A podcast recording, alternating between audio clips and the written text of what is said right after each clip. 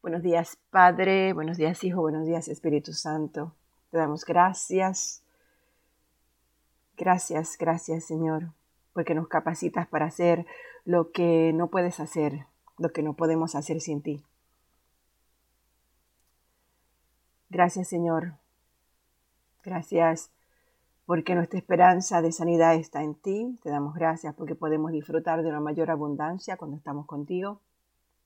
Gracias porque te has convertido o nos hemos convertido en una nueva criatura en ti. Y sabemos que la única seguridad que tenemos la recibimos de ti. Gracias Señor, gracias, gracias, gracias. Gracias por este nuevo día.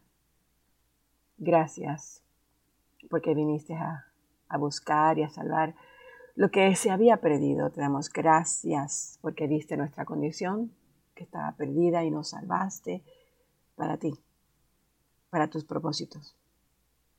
Gracias porque tenemos vida eterna y moriste por nosotros y tu sangre y tu sangre fue derramada por nosotros. Gracias porque no tenemos vivimos bajo condenación, sino bajo bendición, bajo tu bendición, Señor. Gracias por este lindo día y por todo lo que acontecerá a partir de este comienzo de semana laboral. Gracias por tus bendiciones. Señor, trabaja, sigue trabajando con nuestros corazones y preparándonos para, para que podamos decidir y para que podamos determinar cuáles son las prioridades de nuestra vida. ¿Dónde está nuestra libertad? ¿Dónde está nuestra libertad, Señor? Muchas personas ayer se olvidaron de Dios. Se fueron a celebrar la independencia de este país. Sin embargo, Padre, se olvidaron que tú eres el Rey de Reyes, el Señor de Señores, el grande de los grandes. Trabaja en nuestros corazones, mi Dios, trabaja en nuestra conciencia, trabaja en, nuestras prioridades para que aprendamos a poner las cosas en orden, Padre. Para que podamos definir y determinar qué es lo que es la verdadera libertad, qué es lo que es la verdadera independencia. La independencia que tú quieres que nosotros vivamos es la dependencia de ti, Señor. Enséñanos a, poder ver esas cosas en nuestra vida. Enséñanos a, a poder eh, escudriñar mejor tu palabra y escucharte mejor y saber que, que este libro, que muchas veces nos resulta tedioso mirar, buscar, abrir, sacar tiempo específico para escudriñar tu palabra. Ese libro es tu palabra, es tú hablándonos a nosotros. Enséñanos, mi Dios, despierta esas cosas en nosotros. Te pido esto, Padre, en nombre de Jesús. Nos gustan las cosas fáciles. Mientras más fáciles las queremos, sin embargo, Dios no escatimó ningún esfuerzo ni escatimó nada para salvarnos, para ir a la cruz por nosotros. Sigue trabajando con nosotros, Señor. Sigue trabajando con nosotros. Y sigamos aprendiendo de la palabra de Dios. Nos quedamos en el, en el capítulo 20 o el 19. Comenzamos hoy con el 20 de Primera de Samuel. Leamos la palabra del Señor. Después David huyó de Nayot en Ramá y vino delante de Jonatán y dijo, ¿qué he hecho yo? ¿Cuál es mi maldad o cuál es mi pecado contra tu padre para que me esté buscando de esta manera? Y él le dijo, en ninguna manera no morirás. He aquí que mi padre ninguna cosa hará, grande ni pequeña, que no me la descubra, porque me ha de encubrir cualquier cosa en este asunto. No será así. David volvió a jurar diciendo, Tu padre sabe claramente que yo he hallado gracia delante de tus ojos, y dirá, no sepa esto Jonatán para que no se entristezca. Y ciertamente vive Jehová y vive tu alma, que apenas hay un paso entre mí y la muerte. Jonatán le dijo a David, Lo que deseare tu alma, haré por ti. Y David respondió a Jonatán, He aquí que mañana será nueva luna y yo acostumbro sentarme con el rey a comer, mas tú dejarás que me esconda en el campo hasta la tarde del tercer día. Si tu padre hiciere mención de mí, tú dirás, me rogó mucho que lo dejase ir corriendo a Belén, su ciudad, porque todos los de su familia celebran allá el sacrificio anual. Si él dijere bien está, entonces tendrás tendrá paz tu siervo. Mas si se enojare, sabe que la maldad está determinada de parte de él. Harás pues misericordia con tu siervo, ya que has hecho entrar a tu siervo en pacto de Jehová contigo, y si hay maldad en mí, mátame tú, pues no hay necesidad de llevarme hasta tu padre. Y Jonatán le dijo, Nunca tal te suceda. Antes bien, si yo supiere que mi padre ha determinado maldad contra ti, ¿no te lo avisaría yo? Dijo entonces David a Jonatán, ¿quién me dará aviso si tu padre te respondiere ásperamente? Y Jonatán le dijo a David, ven, salgamos al campo. Y salieron ambos al campo. Entonces dijo Jonatán a David, Jehová Dios de Israel sea testigo. Cuando le haya preguntado a mi padre mañana a esta hora o el día tercero, si resultare bien para con David, entonces enviaré a ti para hacértelo saber. Pero si mi padre intentare hacerte mal, Jehová haga así a Jonatán. Y aún le añada, si no te lo hiciere saber y te enviare para que te vayas en paz y esté Jehová, y esté Jehová contigo, como estuvo con mi padre. Y si yo viviere, harás conmigo misericordia de Jehová para que no muera, y no apartarás tu misericordia de mi casa para siempre. Cuando Jehová haya cortado uno por uno los enemigos de David de la tierra, no dejes que el nombre de Jonatán sea quitado de la casa de David. Así hizo Jonatán pacto con la casa de David, diciendo, requiéralo Jehová de la mano de los enemigos de David. Y Jonatán hizo jurar a David otra vez, porque le amaba, le amaba como a sí mismo. Luego le dijo Jonatán, Mañana es nueva luna, y tú serás echado de menos, porque tu asiento estará vacío. Estarás pues tres días y luego descenderás y vendrás al lugar donde estabas escondido el día que ocurrió esto mismo, y esperarás junto a la piedra de Esel y yo tiraré tres saetas hasta aquel lado como ejercitándome al blanco. Luego enviaré al criado diciéndole ve, busca las saetas. Y si dijere el criado, he allí las saetas más acá de ti, tómalas, tú vendrás porque paz tienes y nada malo hay, vive Jehová. Mas si yo dijere al muchacho así, he allí las saetas más allá de ti, vete porque Jehová te ha enviado, en cuanto al asunto de que tú y yo hemos hablado, este Jehová entre nosotros dos para siempre. David pues se escondió en el campo y luego llegó la nueva luna, se sentó el rey a comer pan y el rey se sentó en su silla, como solía en el asiento junto a la pared. Y Jonatán se levantó y se sentó Abner al lado de Saúl. Y luego el lugar de David quedó vacío. Mas aquel día Saúl no dijo nada porque se decía, le habrá acontecido algo y no está limpio, de seguro no está purificado. Al día siguiente, el segundo día de la nueva luna, aconteció también que el asiento de David quedó vacío. Y Saúl dijo a Jonatán su hijo, ¿por qué no ha venido a comer el hijo de Isaí hoy ni ayer? Y Jonatán respondió, David me pidió encarecidamente que le dejase ir a Belén, diciendo, te ruego que me dejes ir porque nuestra familia celebra sacrificio en la ciudad y mi hermano me lo ha mandado. Por lo tanto, si he hallado gracia en tus ojos, permíteme ir ahora para visitar a mis hermanos. Por esto, pues, no ha venido a la mesa del rey. Entonces se encendió la ira de Saúl contra Jonatán y le dijo, Hijo de la perversa y rebelde, ¿acaso no sé yo que tú has elegido al hijo de Isaí para la confusión tuya y para confusión de la vergüenza de tu madre? ¿Por qué todo el tiempo que el hijo de Isaí viene sobre la tierra, ni tú estarás firme ni tu reino? Envía pues ahora y tráemelo porque ha de morir. Y Jonatán respondió a su padre Saúl y le dijo, ¿por qué morirá? ¿Qué ha hecho? Entonces Saúl le arrojó una lanza para herirlo, de donde Jonatán entendió que su padre estaba resuelto a matar a David.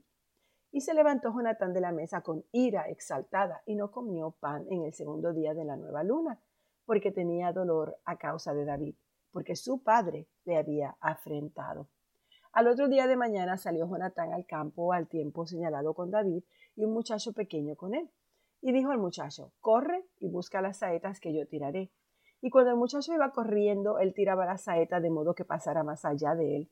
Y llegando el muchacho donde estaba la saeta que Jonatán había tirado, Jonatán dio voces tras el muchacho diciendo, ¿No está la saeta más allá de ti? Y volvió a gritar Jonatán tras el muchacho, corre, date prisa, no te pares. Y el muchacho de Jonatán recogió las saetas y vino a su señor. Pero ninguna cosa entendió el muchacho. Solamente Jonatán y David entendían de lo que se trataba. Luego dio Jonatán sus armas a su muchacho y le dijo, vete y llévalas a la ciudad. Y luego el muchacho se hubo ido. Se levantó David del lado del sur y se inclinó tres veces postrándose hasta la tierra. Y besándose el uno al otro, lloraron el uno con el otro. Y David lloró más. Y Jonatán le dijo, vete en paz, porque ambos hemos jurado por el nombre de Jehová, diciendo, Jehová esté entre tú y yo, entre tu descendencia y mi descendencia para siempre. Y él se levantó y se fue, y Jonatán entró en la ciudad. Vino David a Nob, al sacerdote Ahimelech, y se sorprendió Ahimelech de su encuentro, y le dijo, ¿Cómo vienes tú solo y nadie contigo? Y respondió David al sacerdote, el rey me encomendó un asunto y me dijo, nadie sepa cosa alguna del asunto a que te envío y lo que te he encomendado. Yo le señalé a los criados un cierto lugar. Ahora pues, ¿qué tienes a mano? Dame cinco panes o lo que tengas. El sacerdote le respondió a David, no tengo pan común a la mano, solamente tengo el pan sagrado, pero lo daré si los criados se han guardado a lo menos de mujeres. Y David respondió al sacerdote y le dijo, en verdad las mujeres han estado lejos de nosotros ayer y anteayer. Cuando yo salí, ya los vasos de los jóvenes eran santos. Aunque el viaje es profano, ¿cuánto más no serán santos hoy sus vasos? Así el sacerdote le dio el pan sagrado, porque allí no había otro pan sino los panes de la proposición, los cuales habían sido quitados de la presencia de Jehová para poner panes calientes el día que aquellos fueron quitados. Y estaba allí aquel día detenido delante de Jehová uno de los siervos de Saúl, cuyo nombre era Doeg, el edomita, el principal de los pastores de Saúl. Y David le dijo a Imelec, ¿no tienes aquí a mano lanza o espada? Porque no tomé en mi mano mi espada ni mis armas, por cuanto la orden del rey era apremiante. Y el sacerdote respondió, la espada de Goliat, el filisteo, al que tú venciste en el valle de él, está aquí envuelta en un velo detrás de, del efod. Si tú quieres tomarla, tómala, porque aquí no hay otra sino esa. Y dijo David, ninguna como ella, dámela. Y levantándose David aquel día, huyó de la presencia de Saúl y se fue a Aquís, rey de Gad. Y los siervos de Aquís le dijeron, ¿no es este David, el rey de la tierra? ¿No es este de quien cantaban en las danzas diciendo, hirió a Saúl a miles y David a sus diez miles? Y David puso en su corazón estas palabras y tuvo gran temor de Aquís, el rey de Gad. Cambió su manera de comportarse delante de ellos y se fingió loco entre ellos. Escribía en las portadas de las puertas y dejaba correr la saliva por su barba y dijo a Aquís a sus siervos, He aquí, ¿veis? Este hombre está demente. ¿Por qué lo habéis traído a mí? ¿Acaso me faltan locos para que hayáis traído a este que hiciese de loco delante de mí? ¿Había de entrar este en mi casa? Y entonces luego David de allí huyó a la cueva de Adulam y cuando sus hermanos y toda la casa de su padre lo supieron, vinieron allí a él.